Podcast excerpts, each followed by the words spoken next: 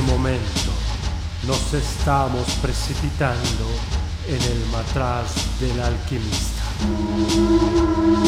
Un espacio sonoro de percatamiento, esparcimiento y transformación.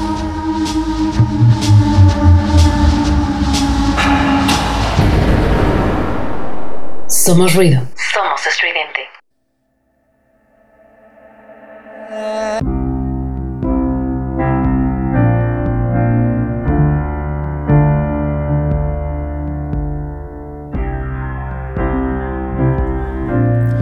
¿Qué tal? Muy buenas noches. Nuevamente estamos aquí en el matraz del alquimista y a petición de algunas, algunos de ustedes, pues vamos a seguir con esta cuestión de la melancolía, pero hoy le vamos a dar otro enfoque. Eh, la vez pasada estuvimos platicando mucho de, digamos, la negrura de la depresión y de una melancolía bastante eh, intensa, radical. Hoy vamos a ir hacia un lado que podríamos decir más saludable, si es que se puede decir esto, pero sí mucho más reconfortante y definitivamente con más eh, perspectiva y posibilidad para la vida humana. Nuevamente tenemos en la locución a Israel García. Muy buenas noches. Esperemos que este programa dé más luz respecto a la negrura del programa pasado. A Shakti González. Hola, aquí estaremos hablando del azul. Y nuestro productor Carlos Pineda, ahí anda. Bien, pues la idea de ir hacia lo que Shakti ya mencionó, el azul, proviene de un psicólogo junguiano de nombre James Hillman, eh, que es una especie de Marsilio Ficino de nuestro tiempo. Para quien no sepa quién es Marsilio Ficino, es un filósofo renacentista eh, astrólogo, mago, sacerdote cristiano, eh, músico, obviamente filósofo y muchas cosas. Una figura, yo pensaría, mucho más impresionante que esta figura colectiva de Leonardo da Vinci, ¿no? esta imaginación de da Vinci. Bueno, pues nuestro James Hillman señala en un texto sobre alquimia, en sus escritos sobre alquimia, que el color azul es el que señala el tránsito desde el negro hacia el blanco en estos procesos alquímicos que van justamente de la nigredo al albedo, ¿no? que es propiamente eh, el ennegrecimiento y el blanqueamiento del alma, del espíritu, de nuestra psicología. Y hacia dónde él va a apuntar es hacia un punto muy interesante. El azul surge de la reflexión del negro. El proceso reflexivo en donde la mente humana no meramente racional, eso hay que tenerlo muy en, cuenta, en cuenta, sino esta capacidad de observar, considerar, adentrarse en la propia melancolía, empaparse de esa melancolía, pero con conciencia, siendo testigos de lo que pasa ahí, va a ir generando un cierto blanqueamiento de la negrura que justamente va a originar el azul. Sí, un poco lo que queremos proponerles eh, con este programa era, pues para quienes escucharon la semana pasada, eh, un poco el, el programa terminó en un tono, ahora sí que muy negro y muy de la tierra y muy hacia abajo y muy en, en, en, la posibilidad también muy real de que un proceso melancólico lleve a una autoaniquilación eh, muy contundente, ¿no? Pero pues un poco esta es la, la alternativa de, de, digamos, este, un poco simplista dicho, el final feliz, ¿no? O sea, ¿qué pasa cuando una melancolía eh, llevada a un término de no autoaniquilación nos provee, como lo que dice Ale, de esta reflexión y de este cambio en los colores, ¿no? Yo creo que esto va a ser un tema probablemente recurrente en, en, los programas que vienen, ¿no? El tránsito entre distintos colores y las imaginaciones que estos colores nos pueden eh, proveer, ¿no? Recordemos el, que el programa pasado les comentábamos mucho de esta noción de reimaginar, ¿no? Reimaginar, este, retomándolo una vez más de, de James Hillman y de, y de sus semejantes, este, de qué imágenes nos podemos hacer para volver a, a, vivir estos procesos con una, una nueva luz, ¿no? En, en, el caso de la melancolía, pues mencionábamos su relación con la depresión, ¿no? ¿Qué otras maneras hay de pensarlo que no nos restringen solo a un, este, pues a un marco de pensamiento, ¿no? Entonces, e, eso es creo la, la propuesta de hoy. Así es, y a propósito de el tema ya expuesto, vamos a escuchar algo de Alice in Chains que tiene historia y la canción ha sido elegida porque eh, después de que murió Laney Staley el 5 de abril del 2002, pues ante la muerte este, parecía que Alice in Chains pues, había llegado a su fin, ¿no? Y pues, ¿quién no pensaría que ante la muerte de un integrante de la banda, pues, el vocalista, además. además el vocalista, pues el propio grupo se extinguiría, ¿no? Pues eso parecía para Alice in Chains, al menos en el 2002 que murió Laney. Pero en el 2009 aparece con un nuevo vocalista. Entonces vamos a escuchar esto que se llama Black Gives Way to Blue.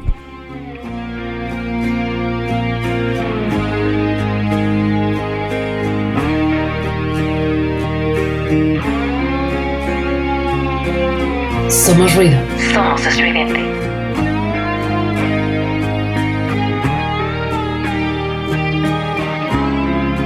I don't wanna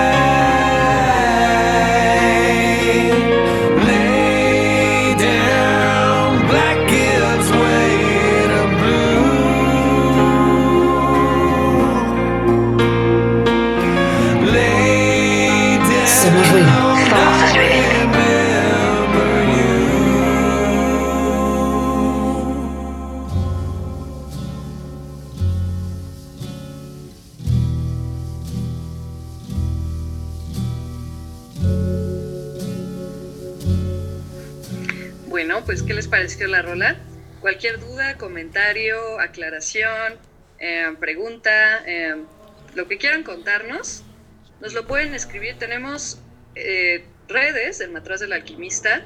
También si están escuchando directamente ahí en su computadora, en la, página de Radio Estridente, nos pueden poner un comentario en la sección de nuestro programa, en Matraz del Alquimista. Y también nos pueden escribir al WhatsApp. El WhatsApp es el 5626 195162. 5626 195162. Yo quiero que nos cuenten de esta rola. Este, yo no sé ni madres de la historia de Alice in Chains, pero estaban contándome ahorita cosas muy interesantes de qué significa para ustedes el que el vocalista, o sea, toda la historia del vocalista, ¿no? Cuéntenos más de eso.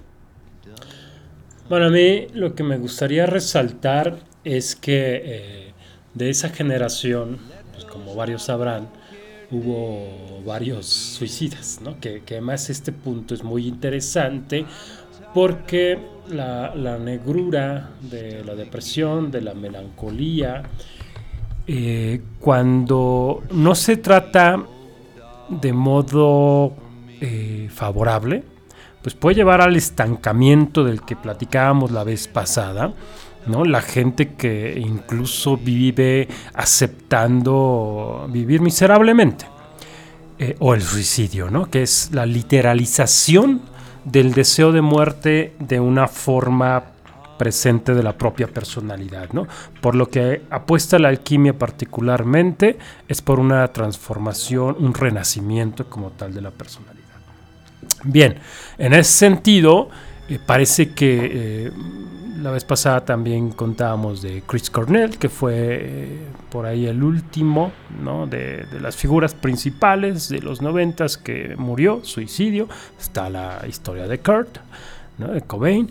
Pero lo que es muy interesante de, de Alice in Chains es que después de un tiempo en el que seguramente reflexionaron muchas cosas, o sea, en que tuvieron que entrar al proceso de eh, azulamiento, azulación o de coloración, eh, Pues ponerse de azules, cambio, de, cambio. entre el negro para dar paso al azul, que fueron siete años en lo Siete que años. pasó la muerte y digamos que la grabación de un nuevo disco con un O sea, ¿fueron, con un ¿fueron siete años de estancamiento o cómo que siete años?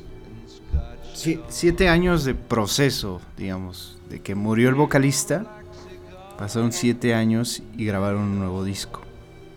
Entonces, eh, lo cual es interesante porque justo esto hablábamos que lo hacen con muy difícil reemplazar un vocal, ¿no?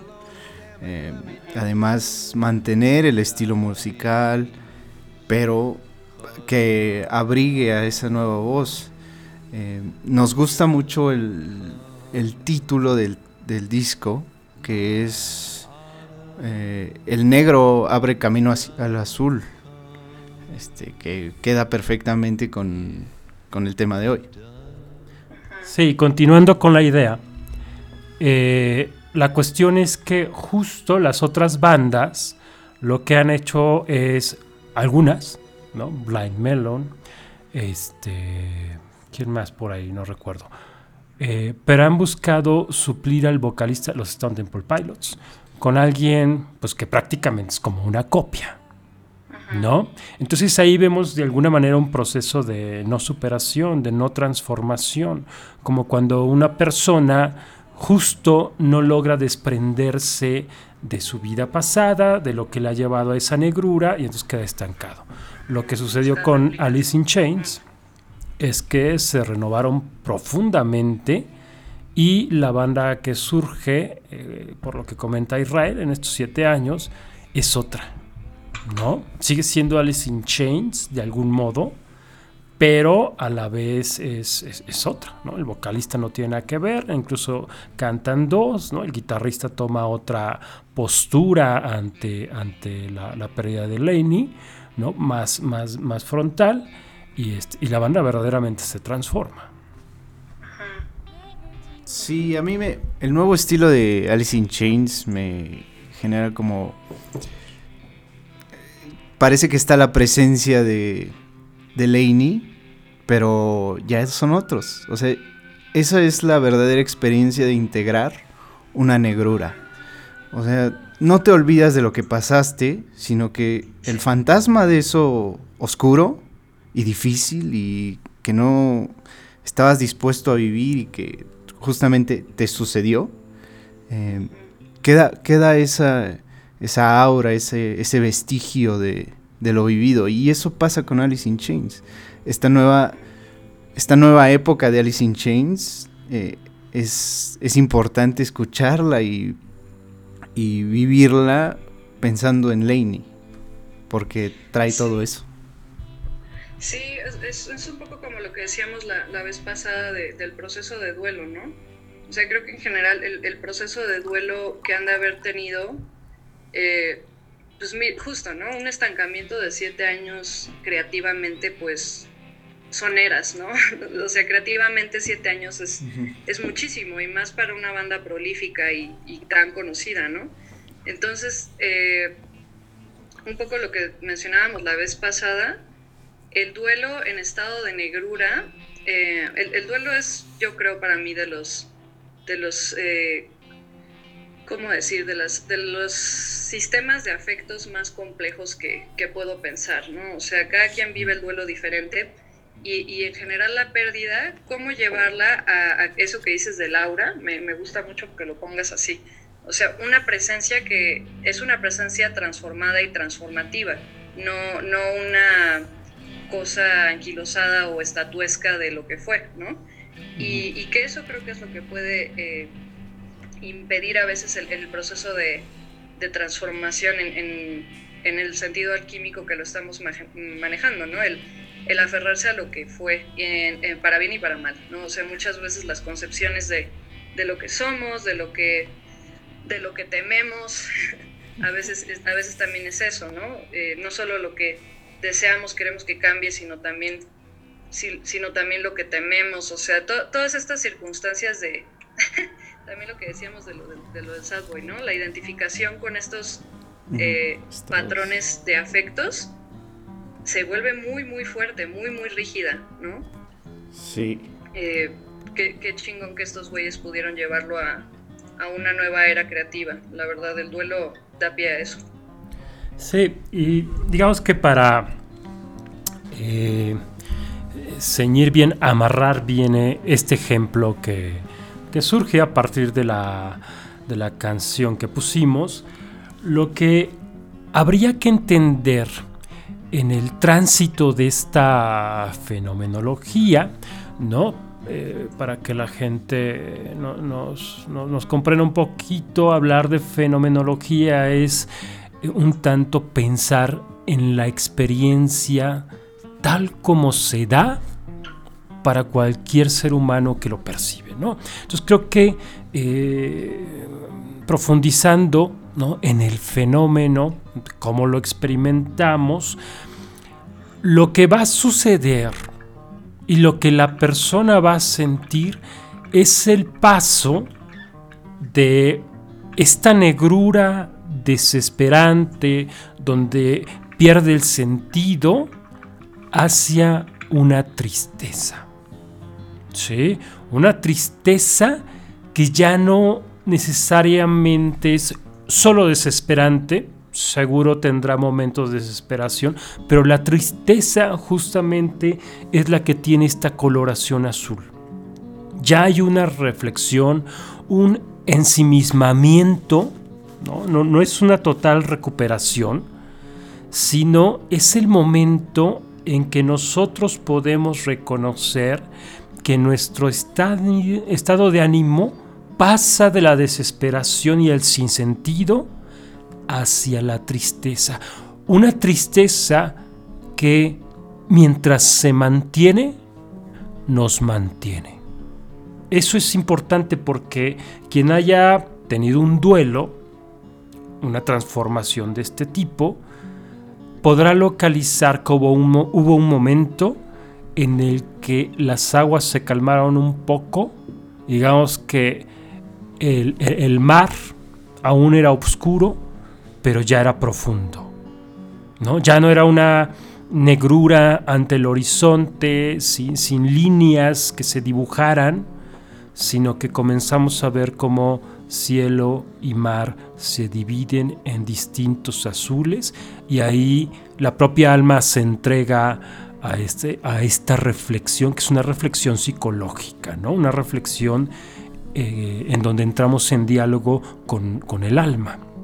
Hay algo que nos escucha, que nos atrae hacia sí y en esa profundidad hacia la que nos entregamos, hacia la que nos atrae el alma, vamos a encontrar los nuevos gérmenes de vida. Sí, este, ¿qué opinan? ¿Quieren irse a canción o seguimos hablando de las imágenes de lo azul de una? Porque ahora esto que dices del mar a mí me remite a muchísimas cosas. Pues yo creo que vamos a, can- a canción, porque ahora nos toca escuchar una canción eh, que justamente habla de una de las épocas más azules de la humanidad, ¿no? De un profundo azul, un, un triste azul, problemático azul. Eh, Vamos a escuchar a Mississippi John Hurt, cuyo apellido revela todo. Avalon Blues. New this morning, just about half past nine.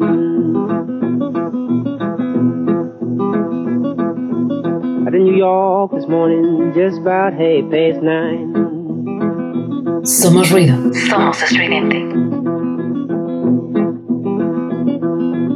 Thought of my mama and Alvin, couldn't hardly keep from crying.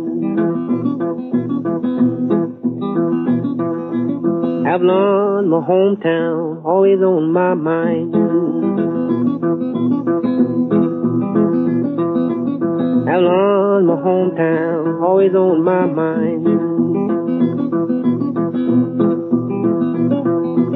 But in Mars and Avalon, want me there all the time.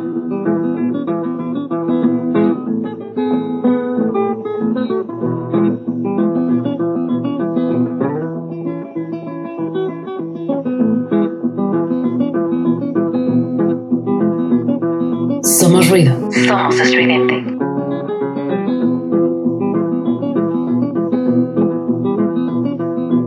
The train left Alan throwing kisses and waving at me. When the train left Alan throwing kisses and waving at me. Just come back, Daddy, and stay right here with me.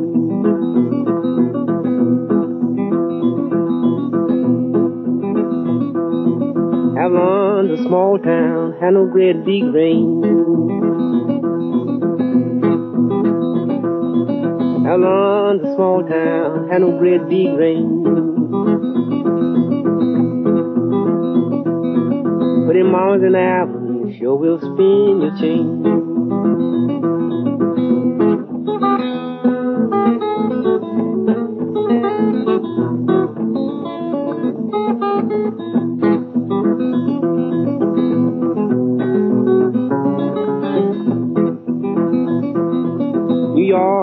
Good town, but it's not for mine. New York's a good town, but it's not for mine. Went back down, yeah, I put him on all the time.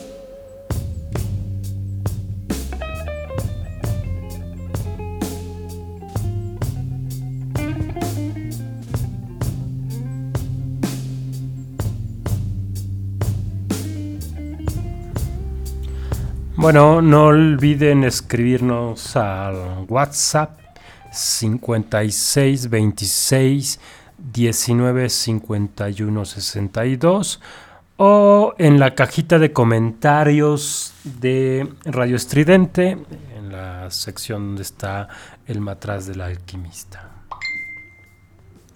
Pues era, era obligatorio que pusiéramos blues, ¿no? O sea, el blues es como casi por antonomasia el, el género musical donde se explora este sentimiento, ¿no? Eh, el blues, como muchos de ustedes ya saben, pues es, tiene un origen eh, pues fuerte, pesado, ¿no? En general la música folclórica, eh, pues el blues es, un canto de, de esclavos, ¿no? Así empezó como un canto de esclavos y como un recuento de las historias y las promesas de libertad, ¿no?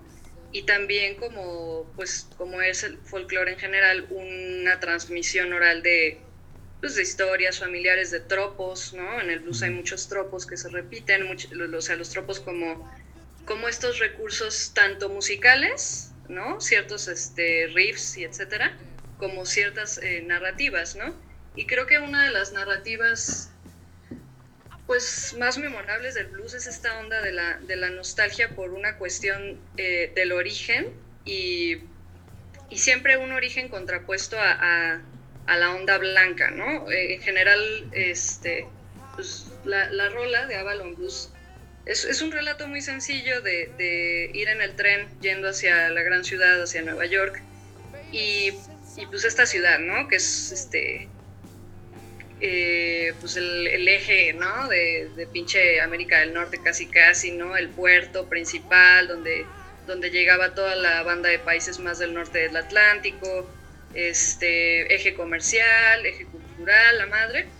Pero en lugar de estar en el trayecto del tren emocionado, está, está Mississippi, John Hurt, eh, solo añorando, ¿no? Y esta sensación de añoranza puede ser también parte del registro de, blues, ¿no? Traigo el blues, que pues es eso, ¿no? Empezando con, con estas, este mundo semántico de lo que el color azul engloba, creo que es importante hablar de, de esa nostalgia como ese paso un poco más creativo de la melancolía, ¿no? Eh, La nostalgia no necesariamente es un quedarse en el pasado, sino produce una sensación más, más reflexiva y más de que mueve afectos, ¿no? En lo personal yo puedo asociar la nostalgia mucho con lo, con lo que después, este tipo de nostalgia, ¿no? De, que es creativa, que después mueve cosas, ¿no? A lo mejor eh, um, permitirte, eh, ay, ¿cómo se dice como esto en, en español? Indulge en estos sentimientos, como permitirte,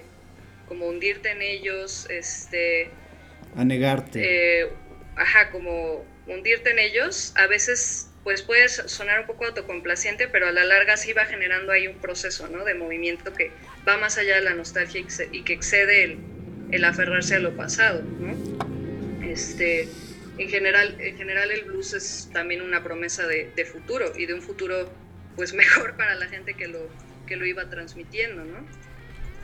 Sí, es importante lo que señala respecto a eh, los sentimientos azules, ¿no? Porque ahí es donde se hace la conexión imaginal eh, importante para estos procesos de transformación.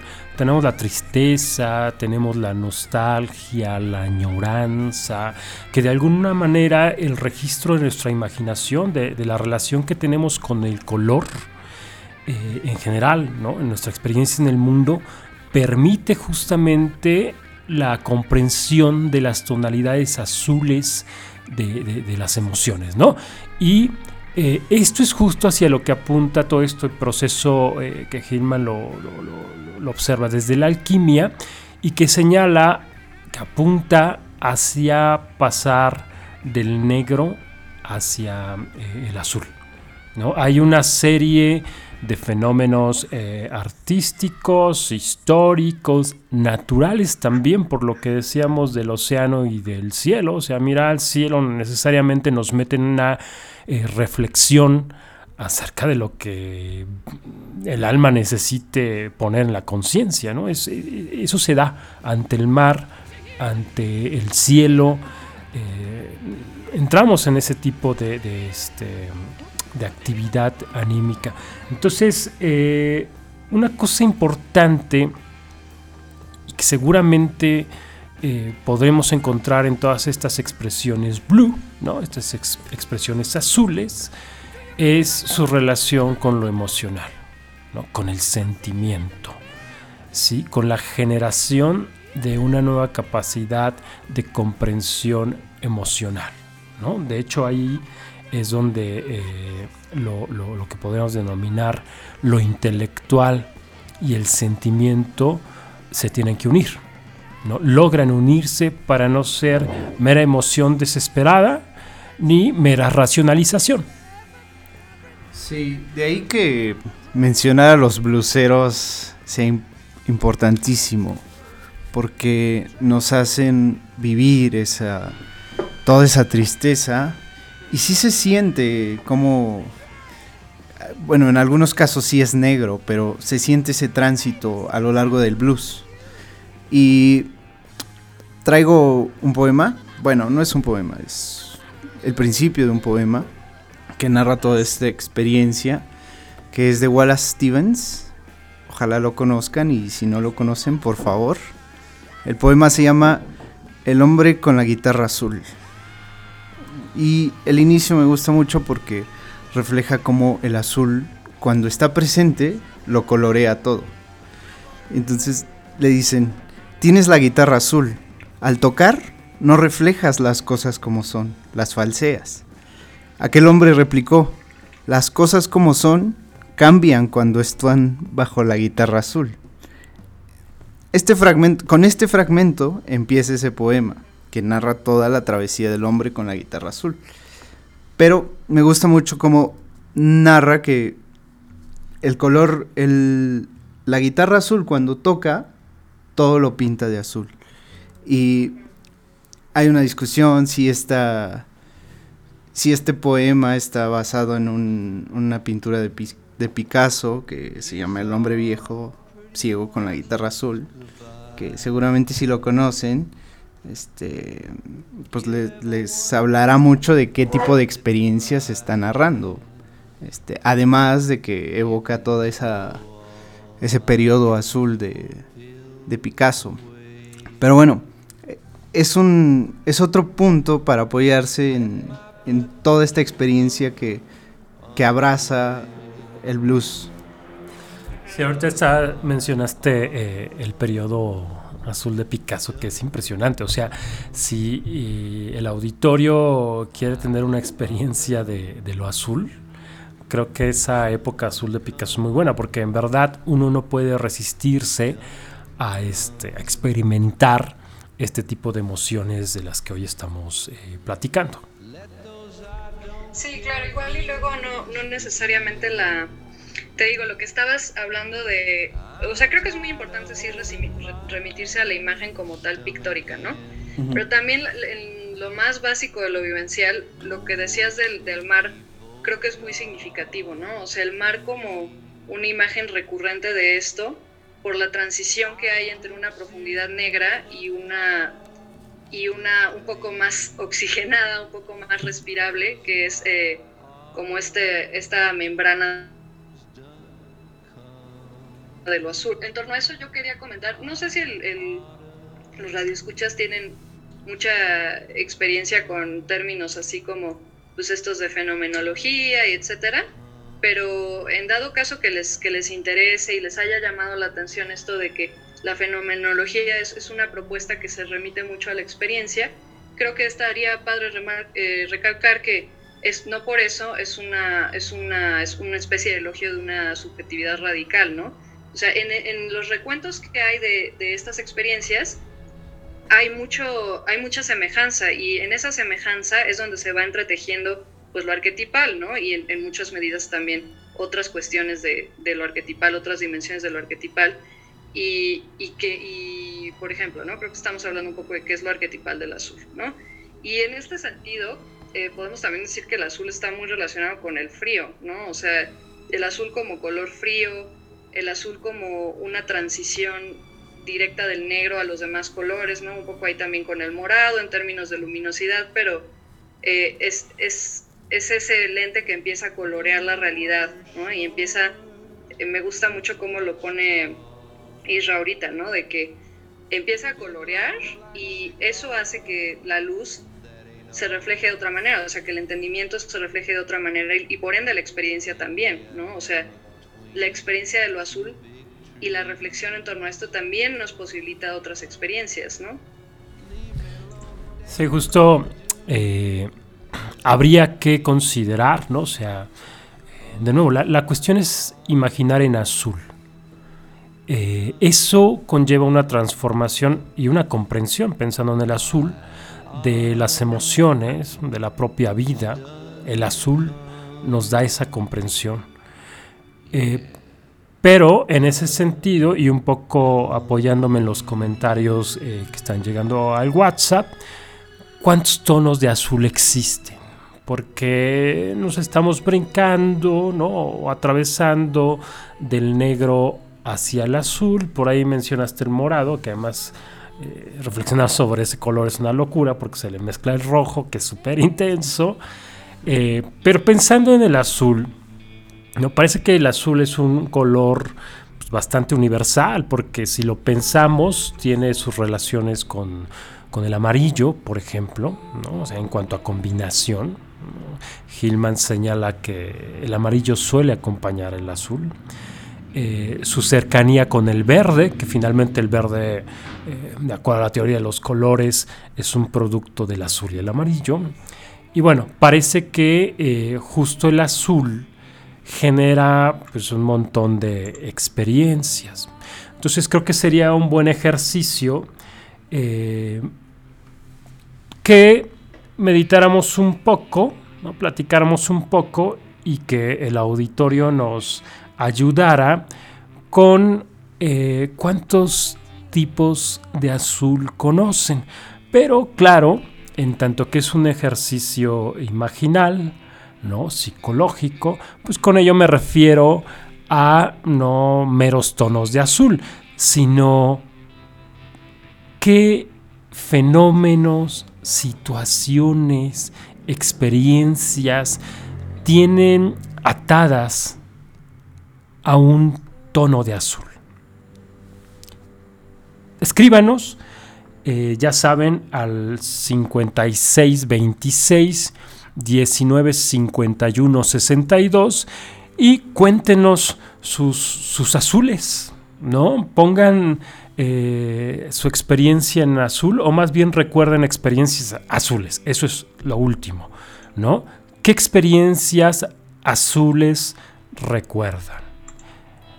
Y bueno, dentro de esta cuestión de las relaciones del azul con otros colores, vamos a escuchar a Miles Davis con una rola que se llama Blue in Green.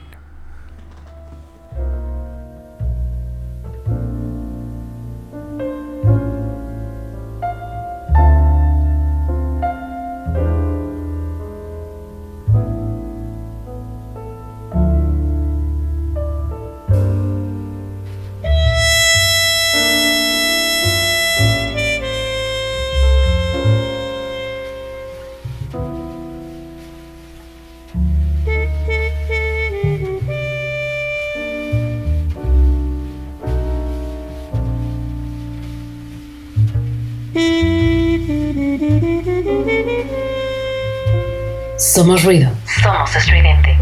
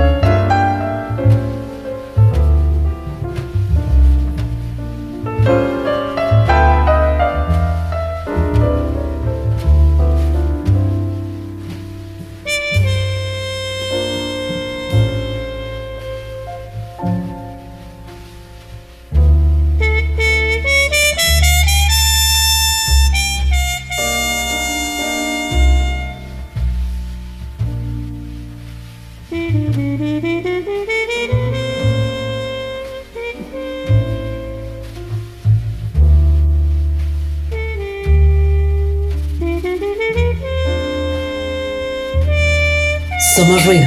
Somos.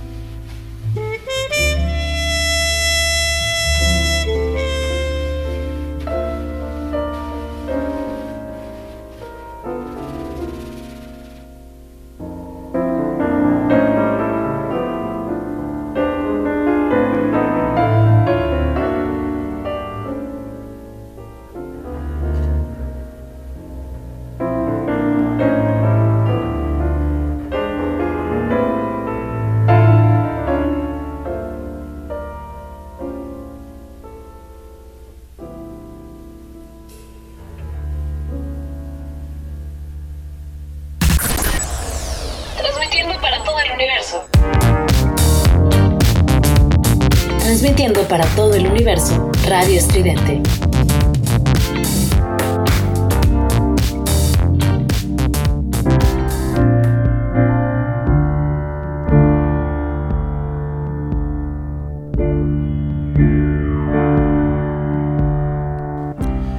Pues esto fue Blue and Green de Miles Davis.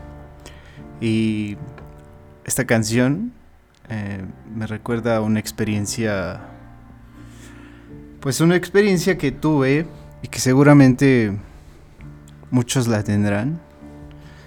De haber estado en, en una buena época. En una época en la que todo fluye, la vida se da, los amores se dan, todo. Todo es verde. Y, y hay algo que llama constantemente y que no deja percibir ni siquiera los colores. O tal vez todo lo colorea de azul. Y, y es esa experiencia donde no puedes disfrutar las cosas. Es mucho la jaula de oro. Ese tópico poético de eh, tener todo, pero sentirte encerrado, aunque sea en oro, ¿no? Y me gusta mucho esa canción porque refleja cómo hay algo que detiene, detiene darse a la vida y experimentar plenamente ante lo que uno está, que es hermoso y eso sí lo refleja el verde. Eh, esa es como mi experiencia de esta canción de Miles Davis. Tiene eso. Me es curioso lo que eh, narras, porque justo cuando estábamos haciendo la selección de las canciones y que me comentabas que te provocaba algo extraño esta canción, eh, a mí me provoca todo lo contrario.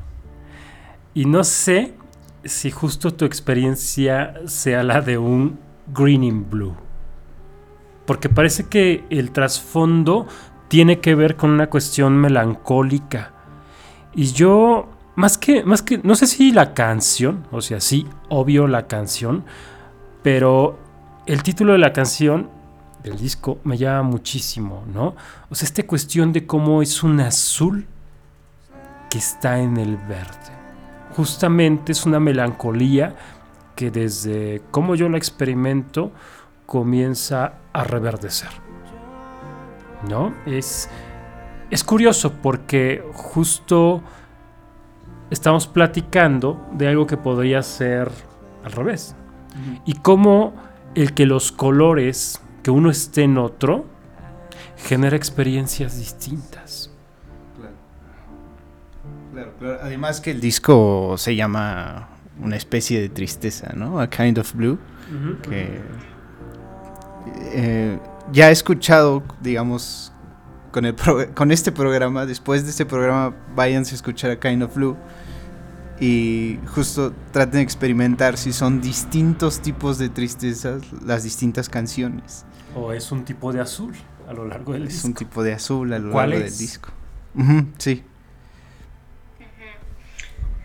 Aquí nos están comentando en el chat sobre la canción de Elton John de I Guess That's Why They Call It the Blues y que es muy hermoso cómo se le da ese doble sentido al blues, ¿no? Como género y como triste melancólico, un género que suele remitirnos ya sea con una progresión o una dirección u otra, como ahorita están contraponiéndolas ustedes, siempre como a un, a un registro semejante, ¿no?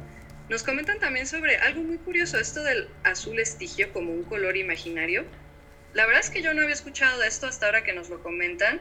Está súper interesante. Al parecer son eh, tonalidades, matices del azul, bueno, que, o de varios colores, que solo se pueden ver eh, con, con la ilusión de ver el, el negro y otros colores, ¿no? Em, eh, para este tono del azul estigio hay que tener una experiencia visual del negro y después eh, pasar a un tono amarillo o algo así a la inversa. No, no, la verdad es que no lo conocía, ¿no?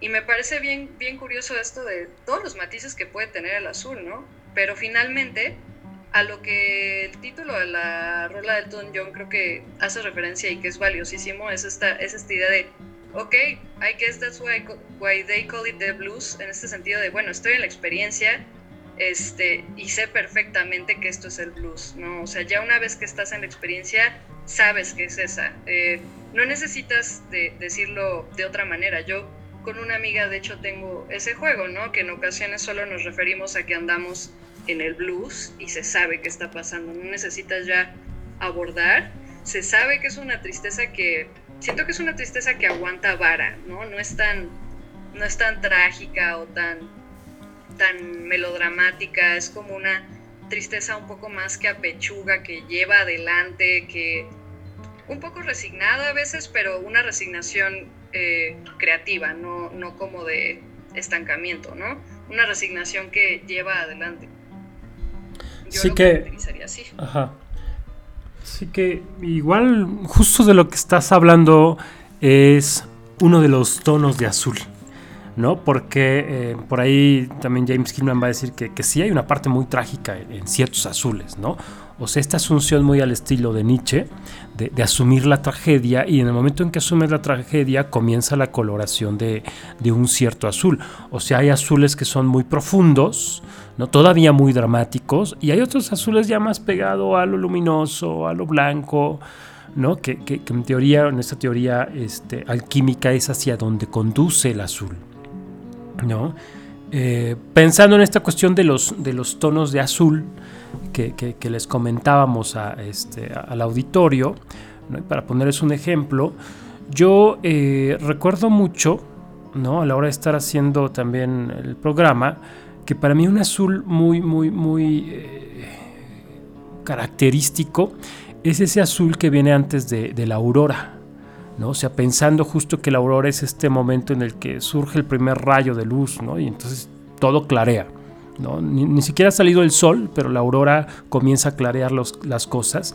Y es un tono de azul que, que- que uno sabe que ya no es la noche, o sea, que ha pasado medianoche, ¿no? Y que ese tono de azul, que es un azul este, incluso ultramarino, digamos que ahí el mar ha tomado este, el cuarto en el que uno está despertando, a veces uno despierta a esa hora y se da cuenta que es cosa de unos minutos para, para que amanezca. Eh, puede ser un azul interesante en términos del despertar hacia una nueva vida, una vez que uno se ha dado la tarea de pasar eh, este, por, por un anigredo, por un, proceso de putrefacción, de, de depresión, de, melancolía. ¿no? Más aún, eh, si quisiéramos hacer una diferenciación, la, la- la- depresión es distinta a la melancolía. La melancolía es azulada. ¿no? Por eso toda esta tradición melancólica en el romanticismo, en donde eh, existía una cierta tragedia, ¿no? existía una cierta desesperación, pero que se unía a este elemento creativo, a este elemento que Hillman llama mental, ¿no? en el sentido de, unir nuestra capacidad consciente, creadora, este, a, una situación que, que nos está atravesando anímicamente. Entonces, eh, por ahí es eh, interesante pensar en cómo en el momento en que nos sentimos azulados, eh, pues podemos estar en distintos eh, estadios de un proceso de recuperación del alma incluso. Cierto, igual como ya, si nos vamos a remitir pues tal cual al texto, igual en lo de Hillman eh, hay una imagen que es de las que encuentro también más elocuentes, que es la imagen de la flama, pues un- una flama, ¿no? Una flama también es esta transición muy de los colores alquímicos de azul, blanco, rojo, ¿no? Y ven también como este pequeño espacio que tienen las flamas entre la fuente del fuego y, y la flama tal cual, que es como un- una nulidad ahí, ¿no? Como un, negro, un negativo. Siempre en la base de la flama está el azul, o sea, en, en este movimiento de ascender que tiende a la espiritua- espiritualización de algo, al blanqueamiento de algo, está como base esto, ¿no? Como, y de hecho dicen que es la que más quema, ¿no? O sea, en el sentido de que es la que más eh, permea quizás en, esto de los afectos trágicos, ¿no? Sí, tocas un, un- un punto muy im- importante. Es dentro de la tradición eh, filosófica, alquímica, religiosa, el azul es un color espiritual. ¿no? O sea, justamente dentro de esta negrura despierta el espíritu. Si pensamos en el blues, si pensamos en la etapa azul de Picasso, de alguna manera es el despertar de su espíritu. ¿no? O sea, curiosamente estos estados azulados, estos procesos azulados, eh, hacen despertar una nueva personalidad, una personalidad mucho más acorde con el, el- el sí mismo, este, la personalidad más, más auténtica de la persona.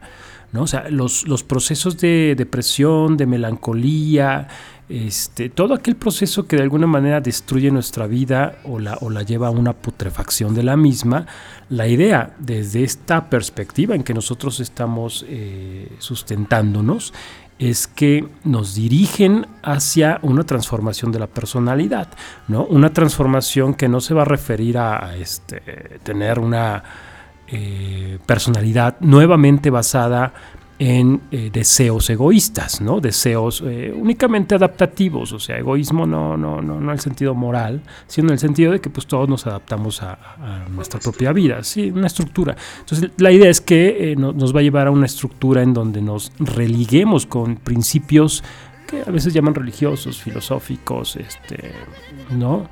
No morales, sí, aunque claro que también nos va a llevar a una nueva valoración de las cosas.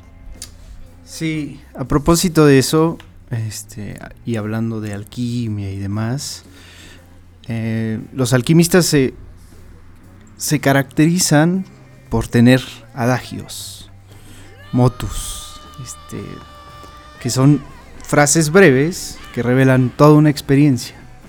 Y uno de los adagios que me gusta mucho de, de los alquimistas es, en latín dice, disque bene mori que significa aprende a morir bien. Y justo esa es la experiencia de pasar del negro al azul.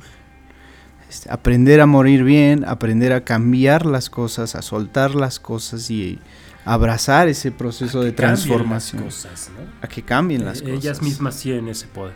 Claro, claro.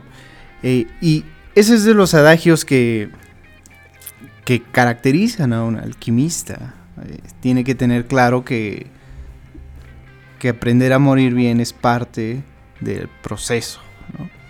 Entonces, esto queda muy bien con el paso de, del negro al azul.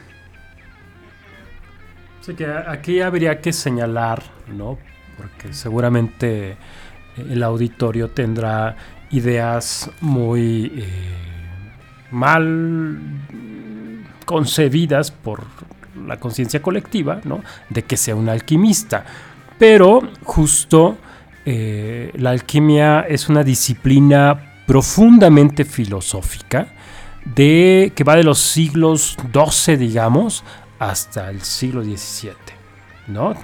Eh, es una corriente de pensamiento filosófico que en su momento era muy importante como el que, el que se fue desarrollando eh, a través de la ciencia, ¿no? Solo que eh, tiene un indicador, es una clave espiritual. Entonces, hasta que eh, Jung en el siglo XX no se dio cuenta de esa clave, pues nadie entendía las cosas que los alquimistas escribían. ¿no? Entonces, ahí es muy interesante esto que, que comentas, porque el alquimista tenía muy claro que debía entregarse a los procesos de transformación de su alma. ¿no? Es un diálogo con el alma que eh, para el auditorio podríamos nosotros eh, también considerar como un diálogo con las emociones. Asumir que las emociones tienen una dirección, un sentido, por más obscuras que éstas sean, porque las emociones obscuras pretenden llevarnos al azul. Claro, en, en torno a eso me interesa comentar algo de, de la relación de la alquimia como, bueno, es esto que caracteriza mucho a la alquimia de que, este, pues ya saben, ¿no? O sea, de que el pensamiento científico a huevo tuvo que pasar por esta deslegitimación de la alquimia como saber científico y, y cuestionar en, en los aspectos en los que parecía inverosímil esto. Y algo que siempre retoma mucho pues, el marco teórico que retomamos y que les queremos compartir, y que no solo es teórico, pues es vivencial, ¿no? eso es lo que más nos importa, es que eh, pues, eh, mismo ¿no? lo, lo retoma en muchos textos de, de cómo la, la química moderna eh, cuestiona ciertos testimonios de la alquimia. Por ejemplo, esta idea de que ciertas tonalidades de la, de la del azul se pueden derivar de tratar la plata con sal y vinagre y cosas así. Y, y que pues a lo mejor la visión científica lo, lo, va a remitir a, bueno, pues es que eso no tiene sentido en tanto a madres de que la sal, no sé, yo qué sé, ¿no? No sé nada de química, pero, pero a lo mejor tenían un, un saber químico que nosotros no tenemos o, o, falta un elemento del que no estaban haciendo eh, el registro, ¿no? Cuando más bien es la idea de que más que, más que pensar que, que, si está o que si no está o que si el sustento realista o lo que sea, es pensar que justo si esta imaginación sabe que estos vínculos eh, están ahí de una manera pues, justo imaginal, es por, es por eso que, que, que puede ver esos tonos, ¿no? Eh, como aquí lo dice, ¿no? Es, es, esa, es ese um, asegurar que se ve ese color es recuento suficiente para saber que hay algo hay un vínculo eh, en cómo lo ve el, el, alma que experimenta el azul entre lo plateado y lo azul, ¿no? Y por ende lo ve, ¿no? Y que más allá de que si es fantasía, que si es eh, un delirio, que si, si pasó o no pasó, es esa experiencia fenoménica a, la que, se apega todo este tipo de, análisis, ¿no? De, que se ve, se ve y cómo se funciona y qué implica esto anímicamente, ¿no? Cómo se, cómo se puede psicologizar o reimaginar para no caer en solo se psicologiza el fenómeno y lo que sea. Sí, lo, un poco para cerrar lo que dices, eh, nos comentan justo de que en su momento, ¿no? El lápiz lazuli era difícil de conseguir, ¿no? Tiene, tiene por ahí un, todo un mito. El lápiz lazuli, para quien no sepa, es una este cómo se llaman es, es, una gema pero no son de la no, no, no es el rubí no tampoco es una piedra este, no, no, no recuerdo cómo le llaman ahorita a las que ni son carísimas como el rubí la esmeralda y este pues no, tampoco son piedras no son son estas cosas. ¿no? semipreciosa exacto piedras semipreciosas.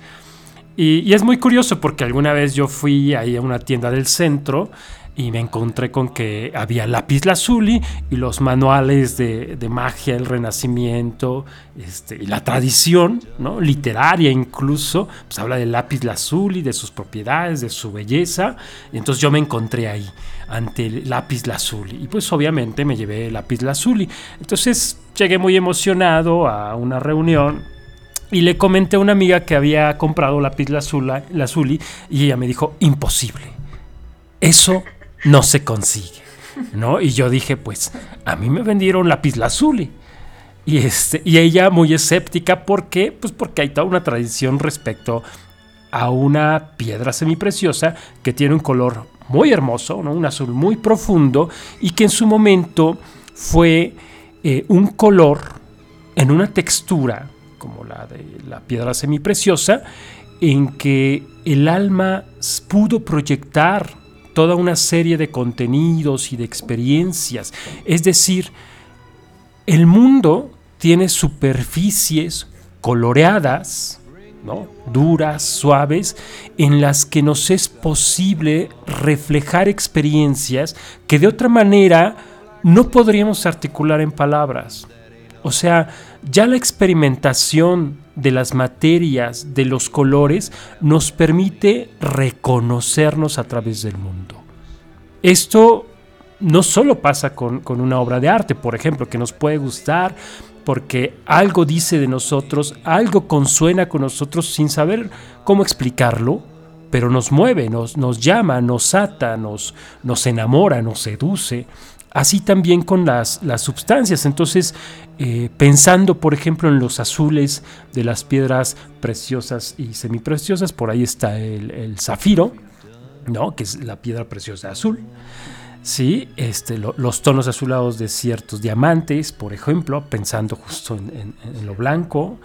¿no? Entonces, eh, eso es eh, un poco lo que invitamos con, con- con todas estas cosas, ¿no? O sea, la idea es que el auditorio vaya comprendiendo, ¿no? si, si, si le parece posible, que las capacidades de la imaginación humana no son meramente representativas, sino transformadoras.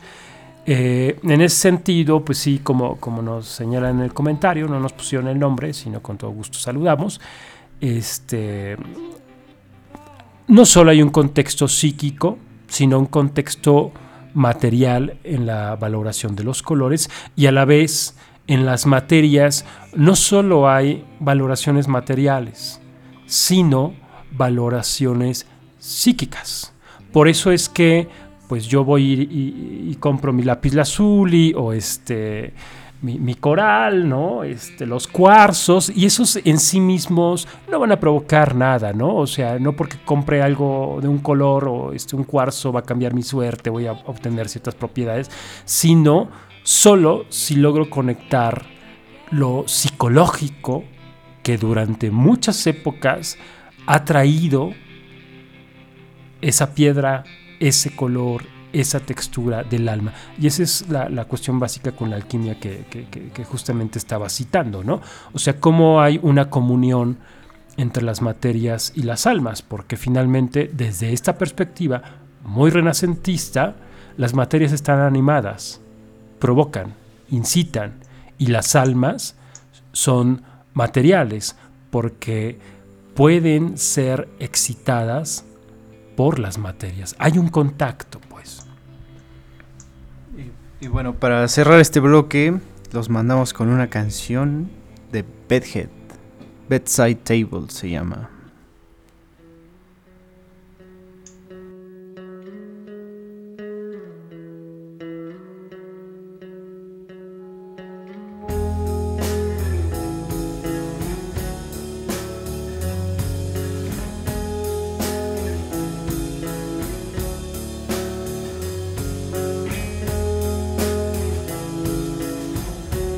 Somos ruido.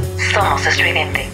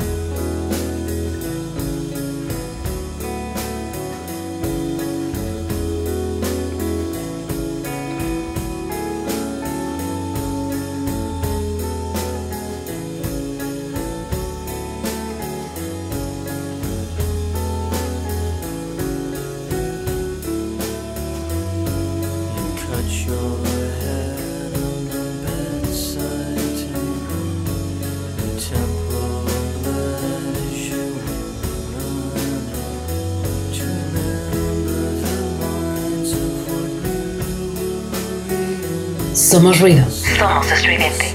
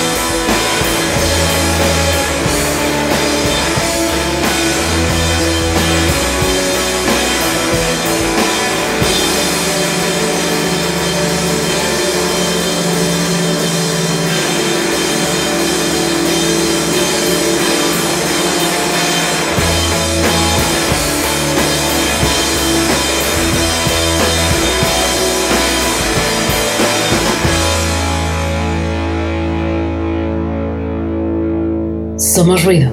Somos estridente.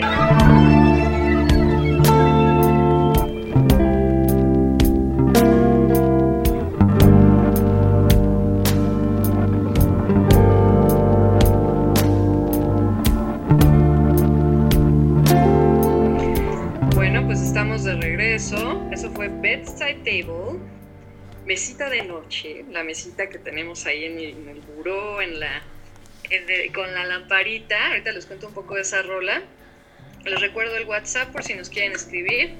El WhatsApp del matraz del alquimista es 56 26 19 51 62. 56 26 19 51 62. Y pues esta rola, ¿no? Eh, yo, la, yo la considero muy especial para, para lo que es la experiencia del azul, muy, muy significativa, eh, muy como yo la vivo, que es el estado negro como tal, pues sí es una atrofia de muchas facultades, ¿no? Hay, hay un, este, claro, se, exaltan ciertas sensibilidades, pero muchas otras se entorpecen, ¿no? Ya saben cómo el estado negro, como lo caracterizábamos la vez pasada, hace imposible casi cualquier actuar, ¿no? Y es, es el proceso eh, que lleva del negro al azul, el que, según lo que estamos proponiendo, lleva a que se abra un espacio de soledad.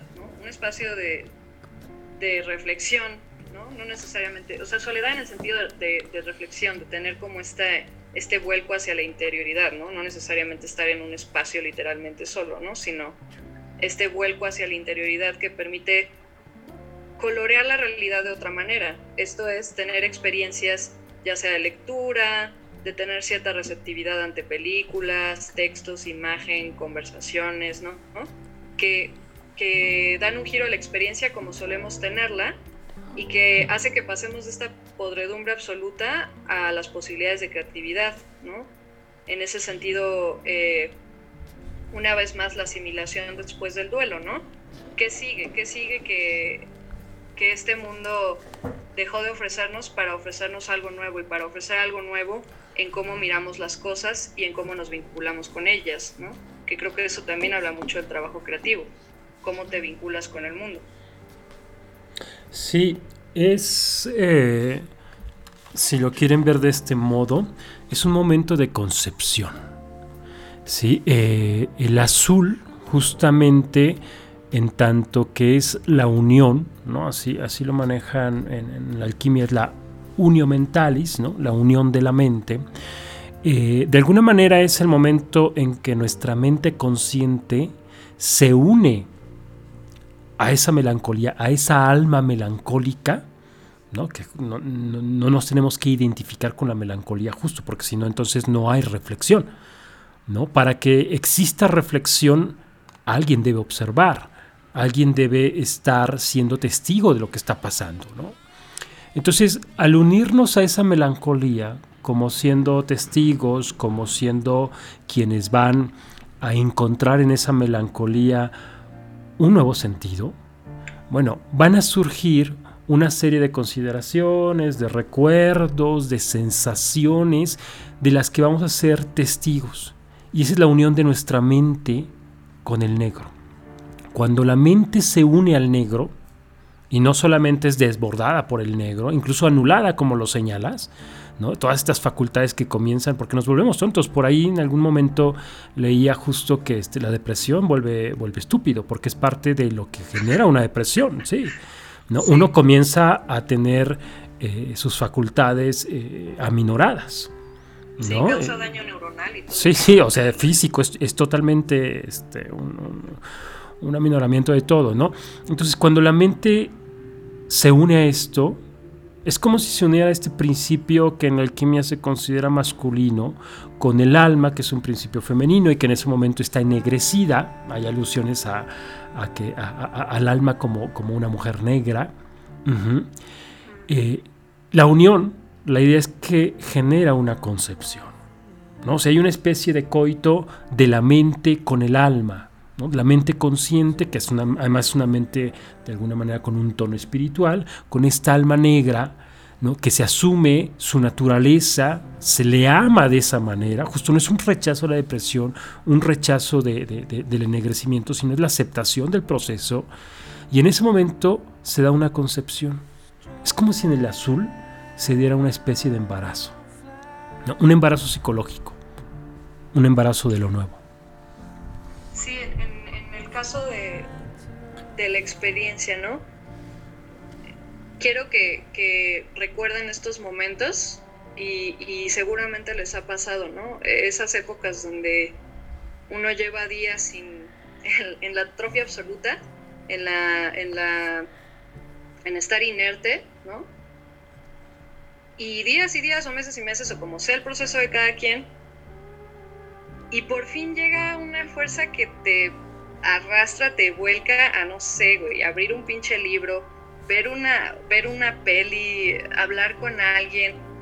Y ese primer momento donde ese revincularse con el mundo se siente significativo, creo que habla mucho de, de esta experiencia, ¿no? O sea, todavía, digo, no, no, es, un- no es una onda de cura, no es una onda de, de, de iluminación, eh, digamos, radical o instantánea ni nada, pero a veces pasa que cuando después de estos procesos se genera esta receptividad y entonces ya había algo ahí gestándose, ya había una idea, una imagen rigiendo hacia dónde iba el proceso, que, que nos dispone a, esta receptividad y que cuando por fin te das a eso, resulta bien, bien impactante, ¿no? A mí me pasa mucho, ustedes saben que, eh, bueno, no los radioescuchas, ¿no? Ustedes dos, israelíes saben mucho que yo, yo me doy mucho a la lectura de esto del I Ching, ¿no? Entonces a mí, a mí a veces me pasa eso, ¿no? El momento en el que, en el que, puta, o sea, el lodo, lo que sea, y de repente este volcarse, que es un poco la idea de la rola, la idea de la rola es eh, este espacio de soledad que se abre y que nos permite resignificar, pues es, es muy muy fuerte, ¿no? O sea, es, es un cambio, es el cambio del azul para mí, ¿no?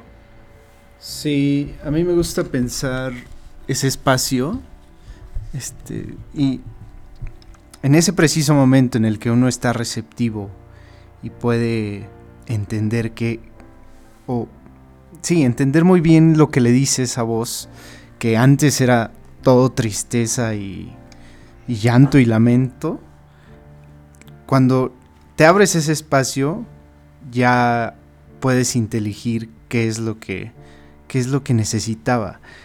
Y lo pienso mucho como, como el azul del mar que refleja. Como ese, cuando ves tu reflejo en el agua, este, lo pienso como ese azul, ese espacio de receptividad en donde puedes verte. Por ejemplo, pienso, pienso en Narciso, pero en, un, en una interpretación más positiva. Este, Que, que existe además. Sí, sí, que existe. Y que es cuando puedes percibir que era todo esa negrura. Ese azul me gusta porque. porque te regresa cosas. Este, y Claro, es muchas. de la ceguera al reflejo, ¿no? Claro, de la ceguera al reflejo. Y te regresa cosas que tienes enfrente. O sea, que no eres propiamente tú. Sino puede ser la lectura, la película, la música, la conversación con alguien, ¿no? Bueno, pues vamos a escuchar una canción que me parece es parte de un disco que, como les comentaba cuando seleccionábamos las canciones, este, nos está llevando ya del azul al, al blanco, ¿no? Ya, ya les contaré por ahí una experiencia, por lo que acabas de comentar, justamente. Esto es eh, The Tourist de Radiohead.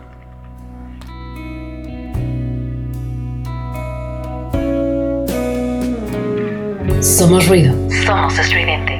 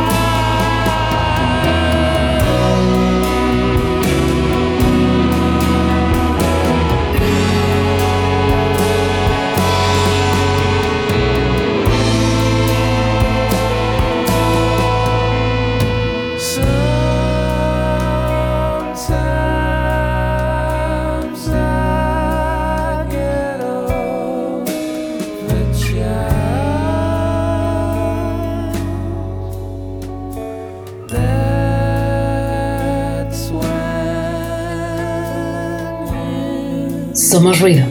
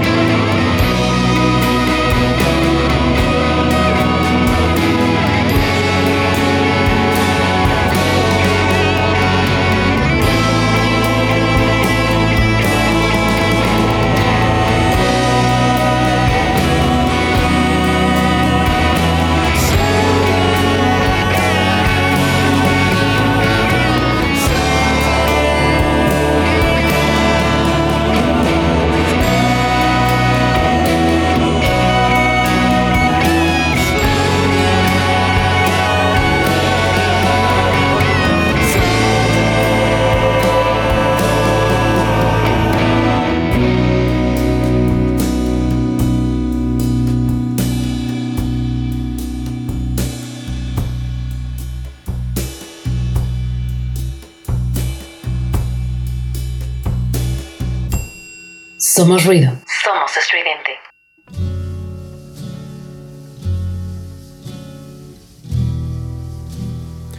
Bueno, esta canción eh, tengo una experiencia muy curiosa con ella porque creo que del disco era la que no me llamaba tanto la, la atención, ¿no? de las últimas, pero un día llegué bastante melancólico ¿no? Y me puse a escuchar el disco a obscuras, me tiré en el sillón, todavía vivía con mis padres, ¿no? y aguantaban el volumen a todo lo que daba. Lo puse y estaba yo tan cansado que lo dejé correr, ¿no? Desde Airbag. Y lo fui escuchando porque justo estaba en ese momento en el que uno está tan triste que no puede dormir. Entonces, mi mente, ¿no?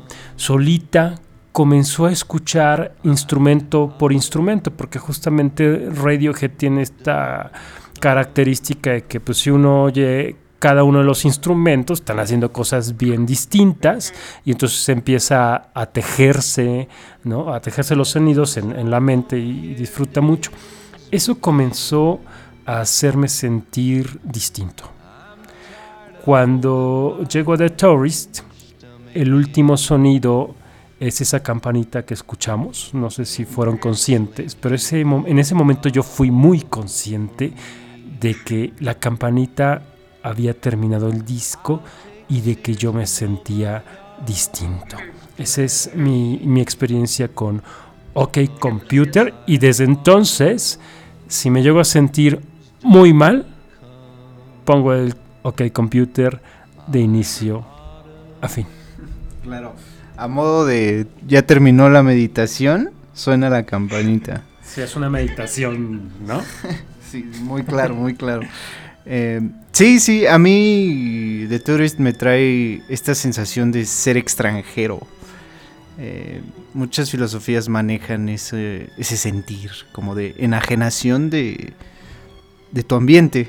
O sea, ese ver con otros ojos a la gente que te es familiar, las actividades que te son familiares.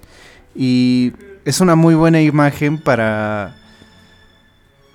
Justo para. para de apertura para que caiga un nuevo contenido o una nueva perspectiva de. de nuestra propia vida y de nuestros propios afectos. De hecho, eso es nuclear para reflexionar. Claro. Si no existe un distanciamiento, no hay reflexión. Sí, sí, sí.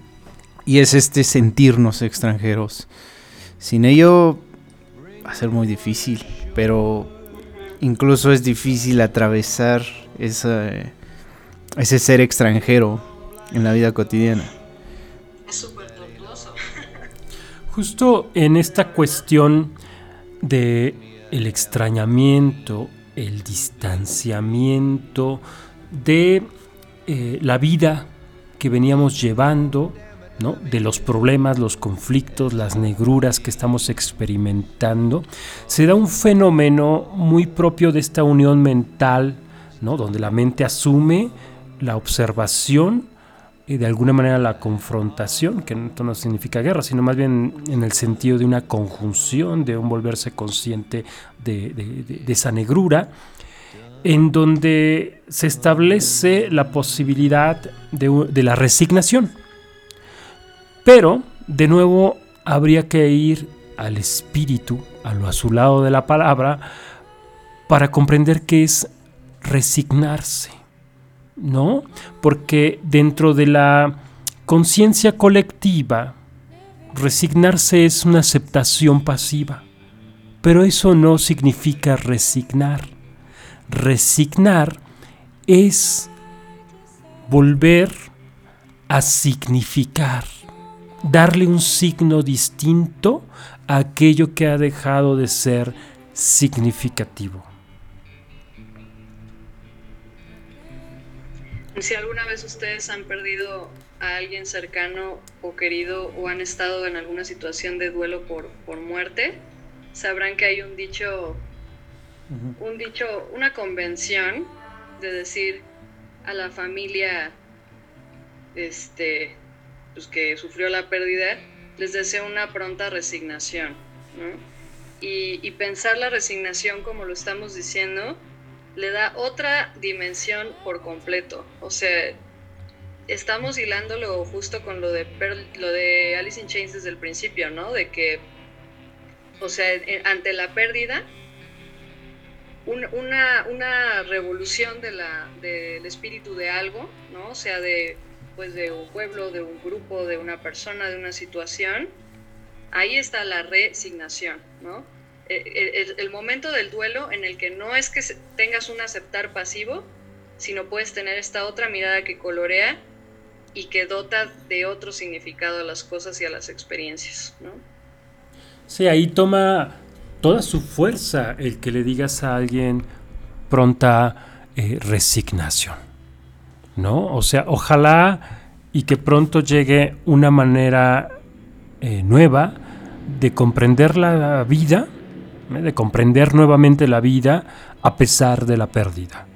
Y esto, como dices, tiene que ver con el duelo de, de una persona, ¿no? En torno a una persona, de, una situación, de un proyecto, de una pareja o incluso de nuestra forma eh, hasta ahora de vida. ¿no? Uno a veces tiene que eh, sufrir el duelo de dejar una vida para encontrar resignación en una nueva, ¿no? que es tal como lo, lo- señalaba Israel, ¿no? la, extranjería que puede ser este, desde una cosa medio nihilista, pero bueno, que ahí va, ¿no? como el extranjero de Camus, que finalmente está buscando eso, o como eh, el extranjero eh, al que tiende la mesa eh, un sufi como Ibn Arabi, ¿no? y que es la llegada de lo que ellos llaman Kadir, ¿no? de este espíritu que entra en contacto con el ser humano, ¿no? Cada quien tiene un, lo que en Occidente llamamos un ángel guardián, ¿no? Es que tiene una tradición filosófica, no solo lo, lo que nos cuentan las abuelas, pero bueno, las abuelas lo hacen también con todo toda la buena voluntad de que de verdad nos encontremos algún momento en la vida con ese espíritu superior particular, individual, que Jung llama self, Sócrates llamaba daimon y todas estas tradiciones que hablan de que hay un espíritu que nos, nos protege y guía si sabemos escuchar.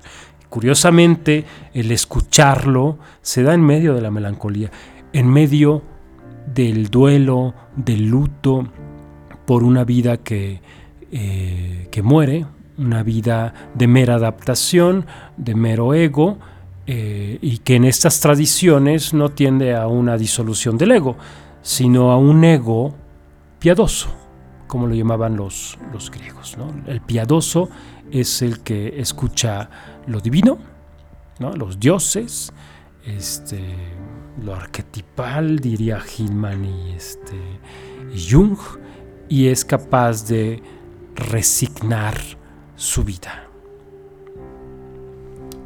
Y a propósito de espíritus superiores, vamos a cerrar con una canción de Eddie Vedder.